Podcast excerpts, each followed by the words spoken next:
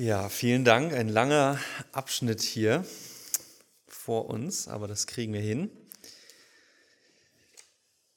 Glücklich zu preisen, wer nicht dem Rat gottloser Menschen folgt, wer nicht denselben Weg geht wie jene, die Gott ablehnen und wer keinen Umgang mit den Spöttern pflegt.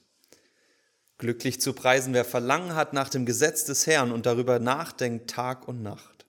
Er gleicht einem Baum, der zwischen Wasserläufen gepflanzt wurde zur Erntezeit trägt er Früchte und seine Wel Blätter verwelken nicht. Was ein solcher Mensch unternimmt, das gelingt. Ganz anders ist es bei den Gottlosen. Sie gleichen der Spreu, die der Wind wegweht. Sie können nicht bestehen, wenn Gott Gericht hält. Wer Gott ablehnt, hat keinen Platz in der Gemeinde derer, die nach seinem Willen leben. Der Herr wacht schützend über dem Weg der Menschen, die seinen Willen tun.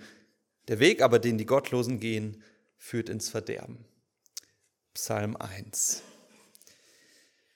Ja, und mit diesen Worten aus Psalm 1 blicken wir hier auf unseren Predigttext 2 Samuel 14, wo wir das Chaos sehen, was geschieht, was vorkommt, wenn Menschen Pläne machen. Wenn Menschen Pläne machen, die ja auch nicht nach den Wegen Gottes sind. Wir sehen drei Männer, wir sehen Joab, den Heerführer Davids, David selbst und dann auch Absalom, seinen Sohn, die alle so ihre Pläne machen und ausführen, aber es endet jeweils im Leid und im Chaos. Ja, wir sehen, dass all diese menschlichen Pläne letztlich noch mehr Konflikte hervorrufen, obwohl sie eigentlich die Konflikte, die da sind, zu lösen versuchen. Und so zeigt uns unser Predigttext sehr deutlich, dass wir einen König brauchen, der vollkommen nach Gottes Willen lebt und der wirklich aus Streit und Konflikt echten Frieden schaffen kann und Einheit. Ja, und Gott, so bete ich jetzt nochmal, dass du zu uns sprichst, dass du auch meine Worte gebrauchst, um ja deutlich zu machen, was du zu sagen hast, Herr. Amen. Die Situation ist also folgende. Ja? Absalom, der Sohn von David, hat seinen Bruder getötet, Amnon, und ist dann ins Exil geflohen nach Geschur. Und dort blieb er drei ganze Jahre lang. Und obwohl sich David irgendwann abgefunden hat damit, dass sein erstgeborener Amnon gestorben ist, konnte er mit der ganzen Situation um Absalom nicht wirklich abschließen. Ja, das hat ihn bewegt und er war wütend, er war traurig. Und so steht es auch in Vers 1 in Kapitel 14, wobei ich sagen muss, dass leider die neue evangelistische Übersetzung hier sehr schlecht übersetzt. Ähm, da heißt es nämlich, dass der König seinen Sohn zu vermissen begann. Eigentlich, also der hebräische Text ist sehr kompliziert, aber eigentlich ist so ein bisschen das Gegenteil im Blick, dass er eben nicht äh, das hinter sich lassen konnte. Und das macht auch Sinn im Glanz der ganzen Geschichte. Er konnte Absalom eigentlich nicht vergeben. Und das war ein Problem. Und das sah auch Joab so. Denn wenn der König und sein Sohn, der Thronfolger, uneins sind, wenn sie zerstritten sind, dann ist das keine gute Zukunft für Israel. Und Joab, den, den kennen wir bereits, das war so ein ganz loyaler Mann Davids, sein General, und der war bereit, alles zu tun, um das Beste für das Land und vor allem das Königshaus irgendwie ja, rauszukriegen. Manchmal sogar ging er sogar so weit, dass er Davids Befehle missachtete bewusst, weil er dachte, ich weiß besser, was wir jetzt brauchen. Zum Beispiel hat er damals ähm, Davids Feind Abner einfach ermordet, obwohl David das Gegenteil befohlen hatte. Und auch jetzt sehen wir wieder, wie Joab versucht, seine Pläne zu schmieden und David zu manipulieren, um irgendwie Absalom zu vergeben. Denn er denkt, wenn die beiden wieder vereint sind und sich vergeben haben, dann ist auf jeden Fall wieder eine gute Zukunft für Israel ähm, möglich. Ähm, ich weiß nicht, vielleicht kennt ihr auch so Leute, vielleicht seid ihr selber so ein bisschen so, Menschen, die überzeugt sind, sie wissen genau, was nötig ist, was gemacht werden muss, um, keine Ahnung, ähm, eine Situation zu lösen oder damit es allen besser geht. Ähm, viele Menschen sind so von sich überzeugt, sie wüssten genau, was jetzt dran ist.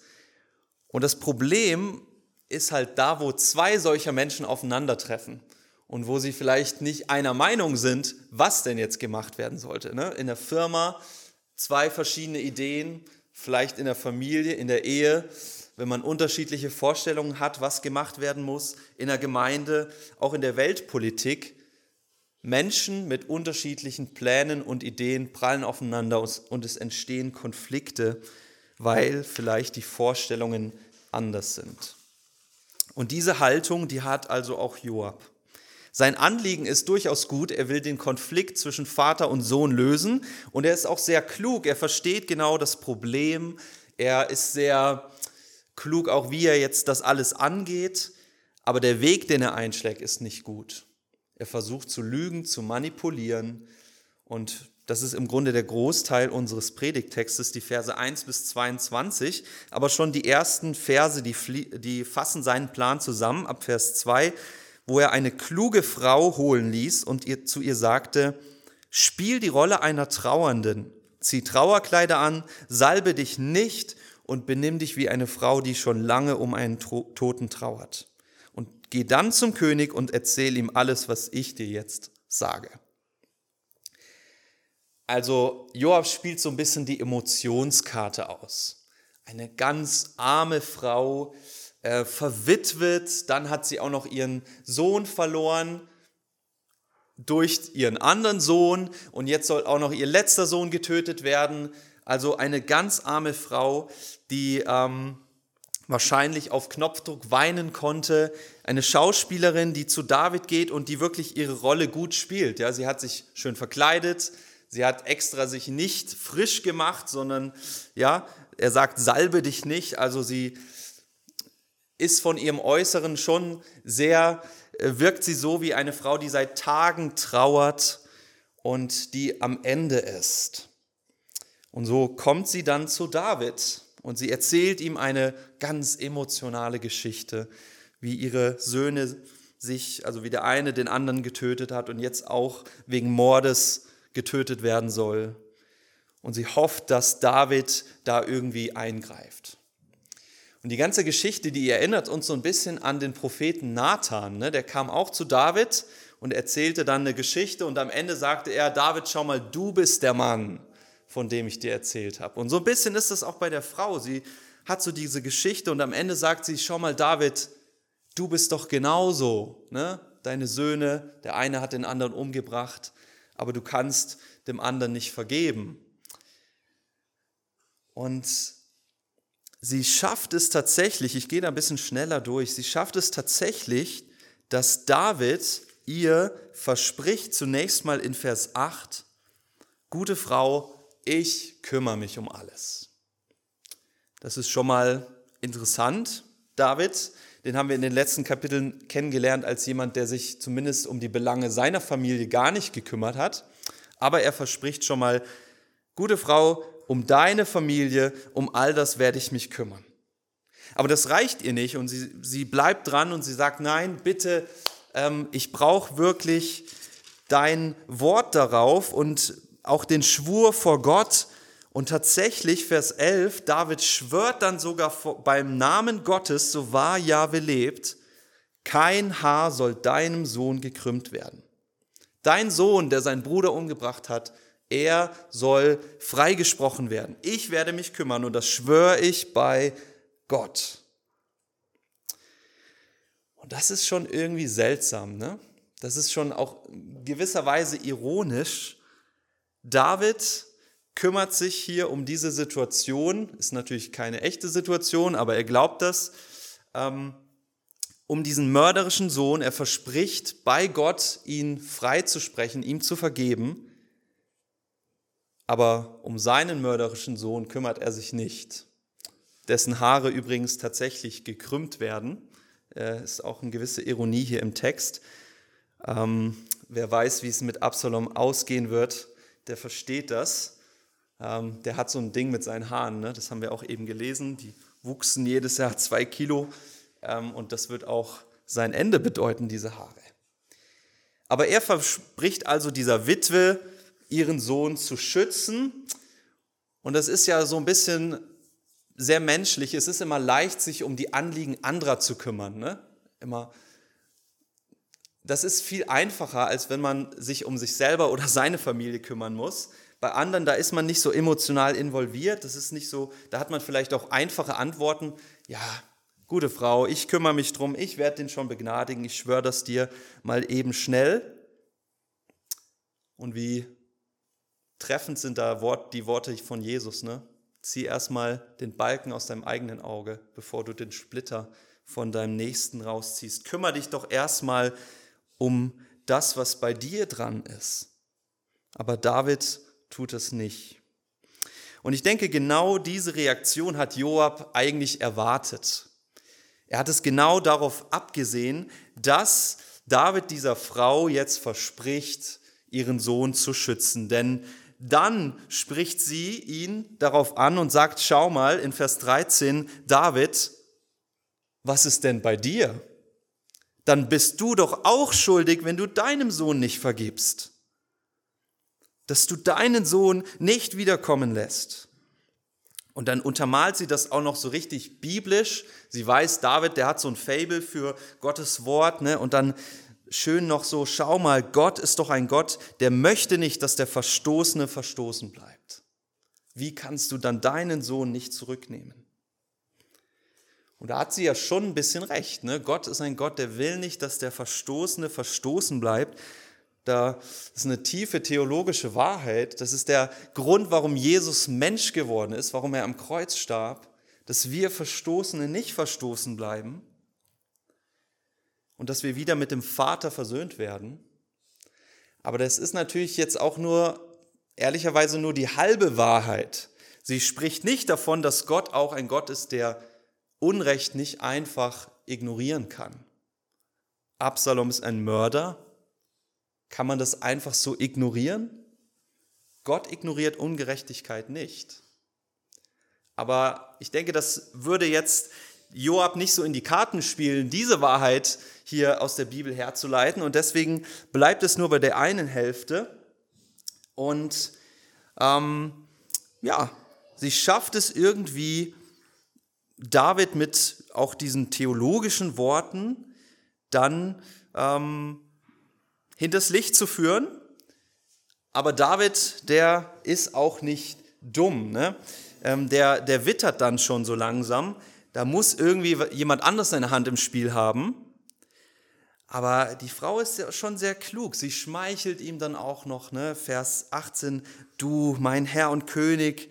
Ähm, ah nee, vorher schon, Vers 17, mein Herr und König ist wie der Engel Gottes.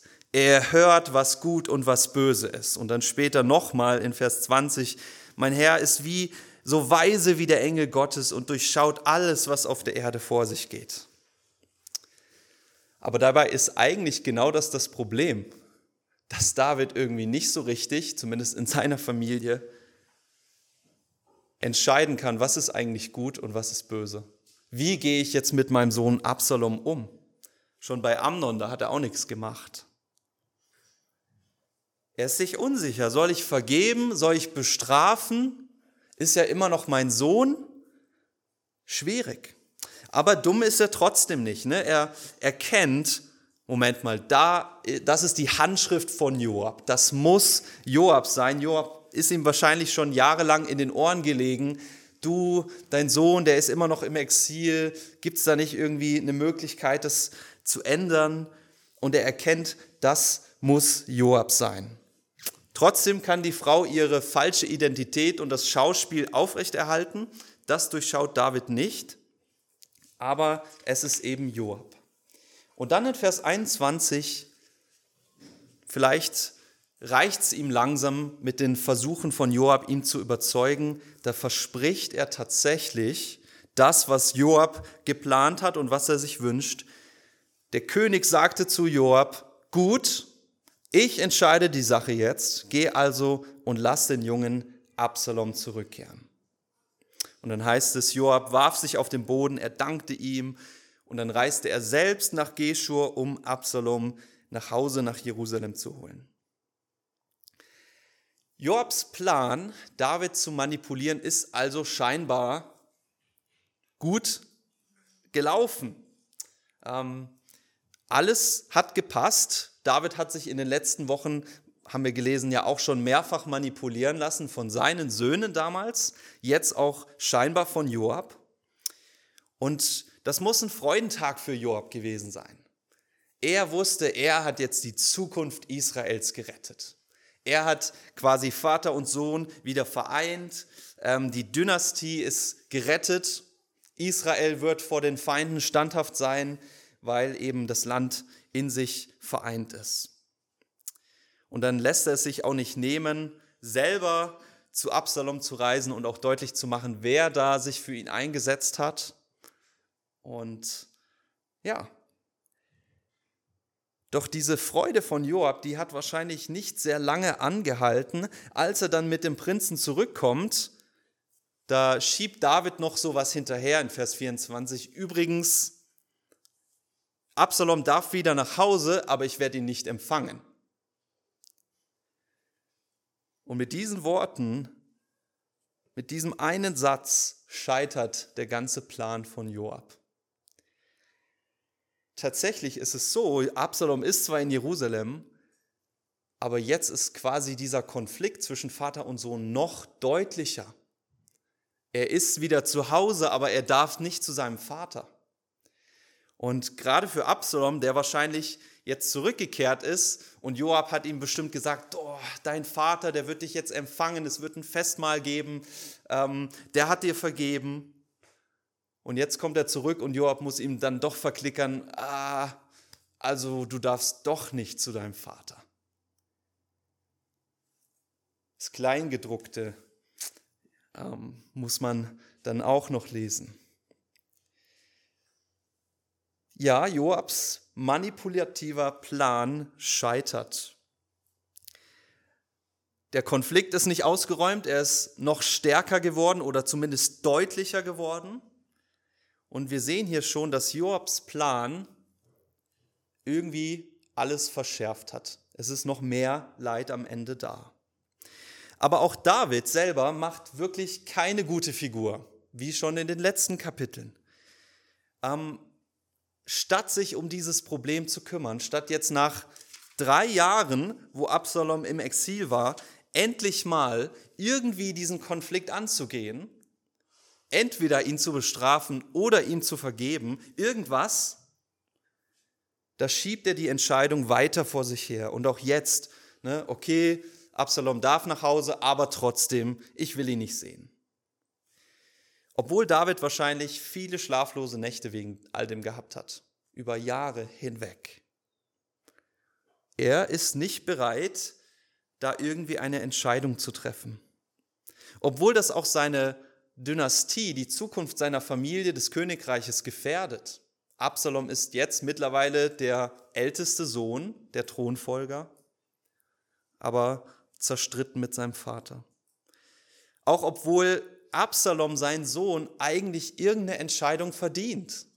Wir sehen später dann, wie in Vers 32, wo Absalom dann wirklich sagt, ey, eigentlich ist mir mittlerweile egal, was mein Vater entscheidet, Hauptsache er entscheidet irgendwas. Hauptsache, ich weiß, wo ich dran bin, selbst wenn ich sterben muss. Und hier sehen wir so irgendwie auch den Sohn, der irgendwas von seinem Vater wenigstens zurückhaben will. Irgendeine Reaktion. Aber David ignoriert das. Ist ihm nicht so wichtig oder zumindest ist er mit seiner eigenen Weisheit am Ende. Er weiß nicht, was er tun soll. Und statt vielleicht mal Gott zu fragen, um Weisheit zu bitten, bleibt er weiter passiv und auch dadurch wird alles noch schlimmer. Und so werfen wir dann einen Blick auf Absalom. Ähm, und da habe ich eine Frage, was verbindet ihr mit diesem Namen? Wenn ihr Absalom hört, habt ihr da irgendwie positive, negative Assoziationen? Irgendwas? Ja, einfach, einfach sagen. Ja, er hat seine Schwester gerecht. genau. Ja. Also ich muss sagen, ähm, vielleicht kommt es auch von den ganzen Geschichten in der Kinderstunde oder so, Absalom verbinde ich immer sehr negativ. Ja, also irgendwie, ich, ich weiß immer, er hat seinen Vater, wollte er dann später umbringen, er hat seinen Bruder umgebracht. Ähm, so ein bösartiger Mann und ja, das stimmt auch durchaus. Aber das Erste, was wir jetzt hier über Absalom sehen, ist, es geht erstmal gar nicht so sehr um seinen Charakter und was er tut, sondern erstmal wird uns gesagt in Vers 25, es gab im ganzen Volk niemanden, der so schön war wie Absalom. Keinen Mann, der so gut ausgesehen hat. Ähm, und zwar dann von der, vom Scheitel bis zur Sohle war alles vollkommen an Absalom. Das war wirklich mal ein Traumprinz. Ein wunderschöner Mann, groß, stark, tolle Haare. Ne? Also der hatte wirklich so ein Fable für seine Haare. Ähm, schöne Haare, charmant, charismatisch, reich. Also die Frauen, die waren alle verliebt. Die Männer haben wahrscheinlich aufgesehen. Das war der perfekte Prinz. Das war der perfekte Königskandidat. Den will man als König haben. Ne? Das ist so das Bild, wenn man sich so ein, vom Mittelalter so einen Prinzen an so vorstellt mit schulterlangen Haaren auf seinem Ross. Das war Absalom. Und der erinnert uns, oder diese Beschreibung erinnert uns an jemand anderen. Ich weiß nicht, ob jemand drauf kommt, von dem es auch heißt, dass es niemanden gab, der so schön war. Saul, richtig. König Saul, damals auch der perfekte Königskandidat. Niemand war so groß, niemand war so schön, so äh, ja, charismatisch wie Saul. Und wenn man dann noch weiterliest hier mit Absaloms Haaren, das erinnert uns auch so ein bisschen an Simson, der hatte auch so tolle Haare. Ähm, großer, starker Mann, sehr mutig. Aber bei beiden wissen wir auch vielleicht im Hinterkopf, charakterlich sah es anders aus. Und das ist so die erste Warnung vielleicht auch, dass es bei Absalom äußerlich und innerlich große Unterschiede gab. Aber äußerlich ein Superstar, der Traumprinz. Und dann heißt es noch ähm, als Zusatz in Vers 27, dass er drei Söhne hatte, die werden nicht namentlich genannt. Später, als er stirbt, heißt es, er hatte keine Söhne. Das heißt, wahrscheinlich sind die alle früh gestorben. Aber er hatte eine Tochter namens Tama. Sie war eine sehr schöne Frau. Und auch das erinnert uns an etwas, an seine Schwester Tama. Absalom hat seine Tochter, seine einzige Tochter, nach seiner Schwester benannt. Und es gibt uns so einen gewissen Einblick vielleicht auch daran, wie sehr er seine Schwester geliebt hat. Absalom und Tamar, das waren wahrscheinlich ein Herz und eine Seele, als sie aufgewachsen sind miteinander. Und wir sind ja heutzutage sehr gut dabei, immer zu fragen, was hat jemanden dazu gebracht, so bösartig zu werden, ne, bei Mördern oder sowas. Ja, zumindest anteilhaft, denke ich, können wir schon sagen bei Absalom, als sein Bruder seine Schwester vergewaltigt hat, hat das etwas in ihm kaputt gemacht seine geliebte Schwester. Und er musste mit ansehen, wie ihr Leben zerstört worden ist. Und das hat ja eine Lehre wahrscheinlich in ihm ausgelöst, die er mit Hass und mit Rachegedanken gefüllt hat. Und der Zorn, der wurde auch noch angefacht auf seinen Vater, der nichts getan hat damals und der auch jetzt Absalom irgendwie so von sich herschiebt, keine Entscheidung fällen will. Und letztlich ist Absalom zum Täter geworden. Und da dürfen wir ihn nicht von freisprechen. Sein Charakter war scheußlich. Und das sehen wir dann jetzt auch, wie er seinen Plan schmiedet und ausführt. Er lebt also seit zwei Jahren in Jerusalem, das heißt fünf Jahre insgesamt, die er seinen Vater nicht gesehen hat. Fünf lange Jahre. Aber irgendwann reicht es ihm. Er lässt Joab zu sich rufen, um endlich eine Audienz zu bekommen. Aber der kommt nicht. Ähm, sicherlich auch sehr politisches Kalkül. Joab hat sich zwar eingesetzt für Absalom, aber er will jetzt auch nicht öffentlich sich auf dessen Seite schlagen. Ähm, er lehnt es also ab. Dann lässt er ihn nochmal rufen. Er kommt wieder nicht. Und was macht man halt, wenn man nicht das bekommt, was man will? Man zündet mal ein Feld an lasst einfach sein Feld abfackeln, ähm, das ganze Einkommen, die Ernte vernichten. Ja, und dann kommt Joab. So einfach geht's. Joab kommt zu ihm, aufgebracht, sauer. Ähm, aber gut, was will er schon tun? Absalom ist der Thronfolger. Ja, er kann jetzt auch nicht irgendwie ihn anklagen, vors Gericht bringen oder was auch immer. Und so beugt er sich letztlich Absaloms Willen. Er spricht vor David für ihn und es kommt tatsächlich zu einer Audienz. Ähm, und da eben diese Worte von Absalom ist mir eigentlich egal, was jetzt passiert. Hauptsache, ich kriege irgendwie eine Reaktion von meinem Vater. Und wenn es ist, dass er mich töten lässt. Ja, und tatsächlich, Absaloms Plan geht scheinbar auf. Genau wie Joabs Plan. Er wird vorgeladen nach fünf Jahren. Er kommt in den Thronsaal, er darf endlich seinen Vater wiedersehen. Und er wirft sich zu Boden, wie auch schon die Frau und wie Joab das getan haben vor David, als Zeichen der Unterwürfigkeit. David ist König, ich bin dein Diener, wahrscheinlich aber ohne echte Reue. Also ich glaube nicht, dass Absalom den Mord an Amnon bereut hat. Aber die erhoffte Reaktion von seinem Vater, die bleibt irgendwie aus. Ja, David küsste Absalom, heißt es. Aber wenn wir so drüber nachdenken, das ist schon irgendwie eine sehr kühle Zusammenkunft. Nach fünf Jahren, Vater und Sohn haben sich nicht gesehen. Es heißt einfach nur, er küsste ihn. Keine Worte, keine Umarmung, kein Festmahl, irgendwie so ein kühler Kuss, keine Tränen. Ich würde sagen, das ist auch ein politischer Kuss. Ja, irgendwie schon das Zeichen, Absalom ist wieder, darf wieder da sein, er ist wieder willkommen, aber zwischen den Zeilen, ich vergebe dir nicht, mein Sohn. Wahrscheinlich ist das eine Reaktion eines Königs, der so ein bisschen überrumpelt ist ja, jetzt wird er dazu gedrängt, plötzlich mit seinem Sohn äh, Kontakt zu haben und ja, äh, gut, er küsst ihn, das ist so eine offizielle Geste, aber mehr nicht. Und dabei bleibt es auch.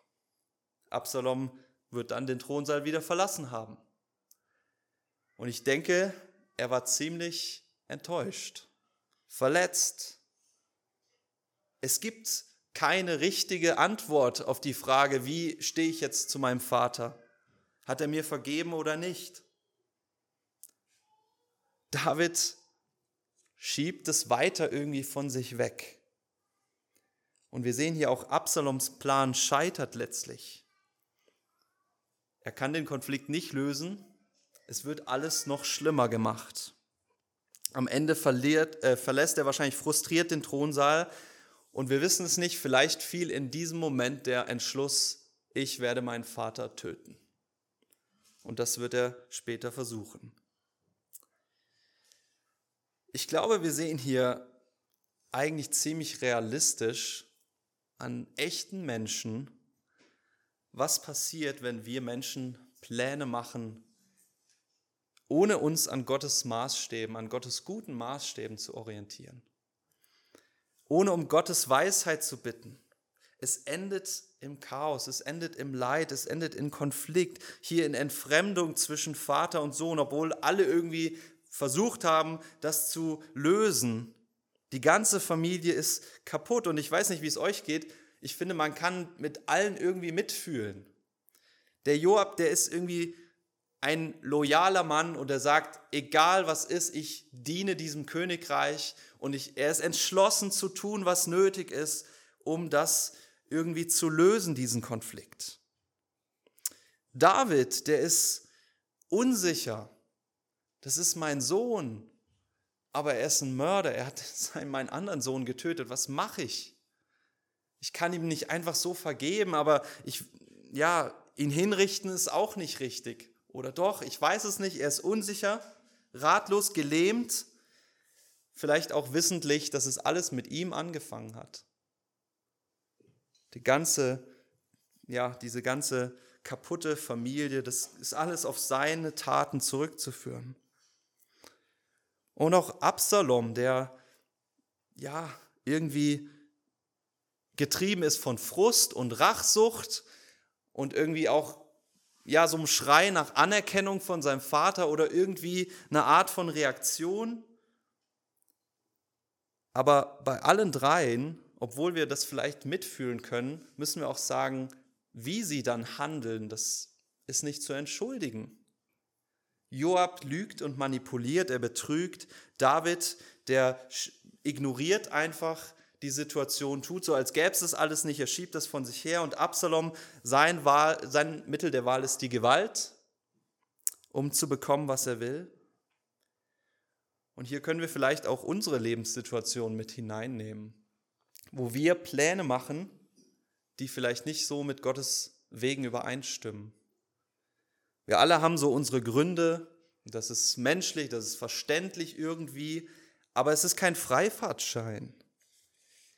Die Tatsache ist, wir gehen ins Verderben und wir bringen Verderben über andere, wenn wir nicht oder wenn wir meinen, wir können selbst entscheiden, was gut ist und was richtig ist, was nicht gut ist, wenn wir eigene Pläne machen und Gott außen vor lassen. Und ich denke, wir verstehen mit Blick auf, auf diese Geschehnisse hier umso mehr, wie schrecklich es wäre, wenn Gott uns Menschen einfach so uns selbst überlassen hätte. Wenn er nicht eingegriffen hätte. Wenn er nicht einen König geschenkt hätte, der ganz anders ist.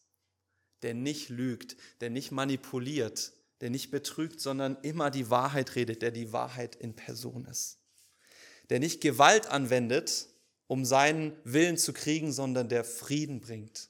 Und er sagt, ich selbst nehme das Leid auf mich, ich halte die andere Wange hin. Der nicht im Unklaren lässt, wo wir stehen, sondern der Klarheit schenkt. Ganz deutlich.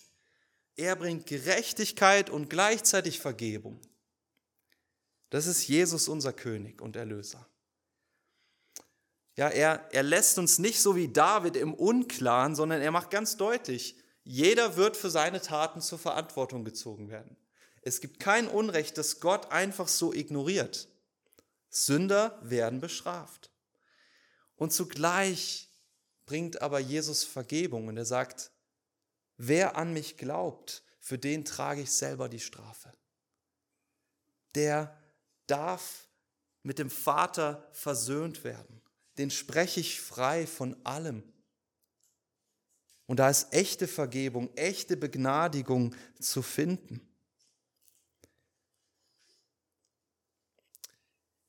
Jesus hat mal folgendes Gleichnis erzählt und ich finde, das passt hier sehr gut.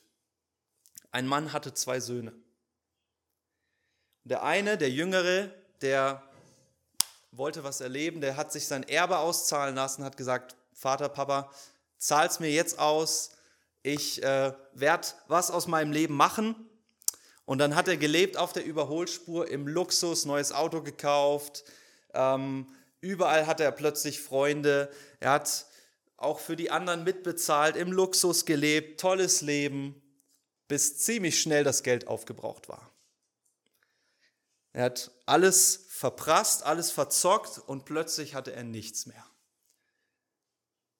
vor die Wand gefahren. Vielleicht auch seine Pläne, wie er, wie er das Geld vermehren kann, hat irgendwie nicht geklappt. Und da muss er sagen, am Ende irgendwie, mein Leben habe ich echt versaut. Alles vor die Wand gefahren. Er ist am Tiefpunkt seines Lebens, ähm, hat nichts mehr zu essen, er hungert und da entscheidet er sich, okay, ich, ich gehe zu meinem Vater zurück, so schwer das auch ist. Und dann bereitet er so auf dem Weg eine Rede vor, okay, Vater, ich habe gesündigt und ich habe alles versaut und bitte darf ich wenigstens dein, dein Tage, ein Tagelöhner sein, also bei dir arbeiten ähm, als Diener. Und dann erzählt Jesus weiter, als er noch weit weg war, da sah ihn sein Vater. Und er ließ alles stehen und liegen, als er seinen Sohn sah. Und er lief ihm entgegen, er fiel ihm um den Hals und er küsste ihn. Und das ist wirklich ein Kuss der Annahme gewesen. Und wir dürfen wissen, so einen Kuss der Vergebung, der Annahme, der Liebe, den hat Gott uns auch geschenkt, als Jesus für uns gestorben ist. Da küsste Gott uns Menschen. Er hat, Jesus hat alles stehen und liegen lassen, um zu uns zu kommen, auf die Erde. Er hat den Himmel hinter sich gelassen. Jesus hat seine Arme ausgebreitet am Kreuz. Er hat uns angenommen, um unser kaputtes Leben zu retten um uns Vergebung zuzusprechen, die wir eigentlich nicht verdient haben, um uns anzunehmen und wirklich Frieden zu schenken. So wie der Sohn in dem Gleichnis, der dann ein Freudenfest bekommt und der aufgenommen wird, der geschmückt wird mit den besten Kleidern und Ringen und der einfach so wieder als Sohn eingesetzt wird, vielleicht oder sehr wahrscheinlich auch wieder Erbe bekommen hat am Ende. Das hat er nicht verdient, aber sein Vater hat ihn angenommen. Und so nimmt Gott uns an. Und so schreibt der Apostel Paulus im Kolosserbrief 1, Vers 20, es gefiel Gott durch Christus alles mit ihm zu versöhnen. Es sei auf Erden oder im Himmel, indem er Frieden machte durch sein Blut am Kreuz. Vielleicht sitzt du hier und du musst gestehen, okay, mein Leben ist oder war zumindest echt Chaos. Ich habe es vor die Wand gefahren. Meine Pläne sind gescheitert. Ich habe es nicht hingekriegt, mein Leben irgendwie zum Besseren zu führen. Und dann darf ich dir sagen, der Kuss der Vergebung Gottes, der gilt dir. Der gilt dir wirklich. Dein Vater im Himmel, der nimmt dich an er liebt dich, er umarmt dich und du darfst zu ihm gehören für immer, wenn du an Jesus glaubst, deinen Erlöser. Er rettet uns, er vergibt uns und er schenkt uns eine Zukunft in Freude und in Fülle im Königshaus. Amen.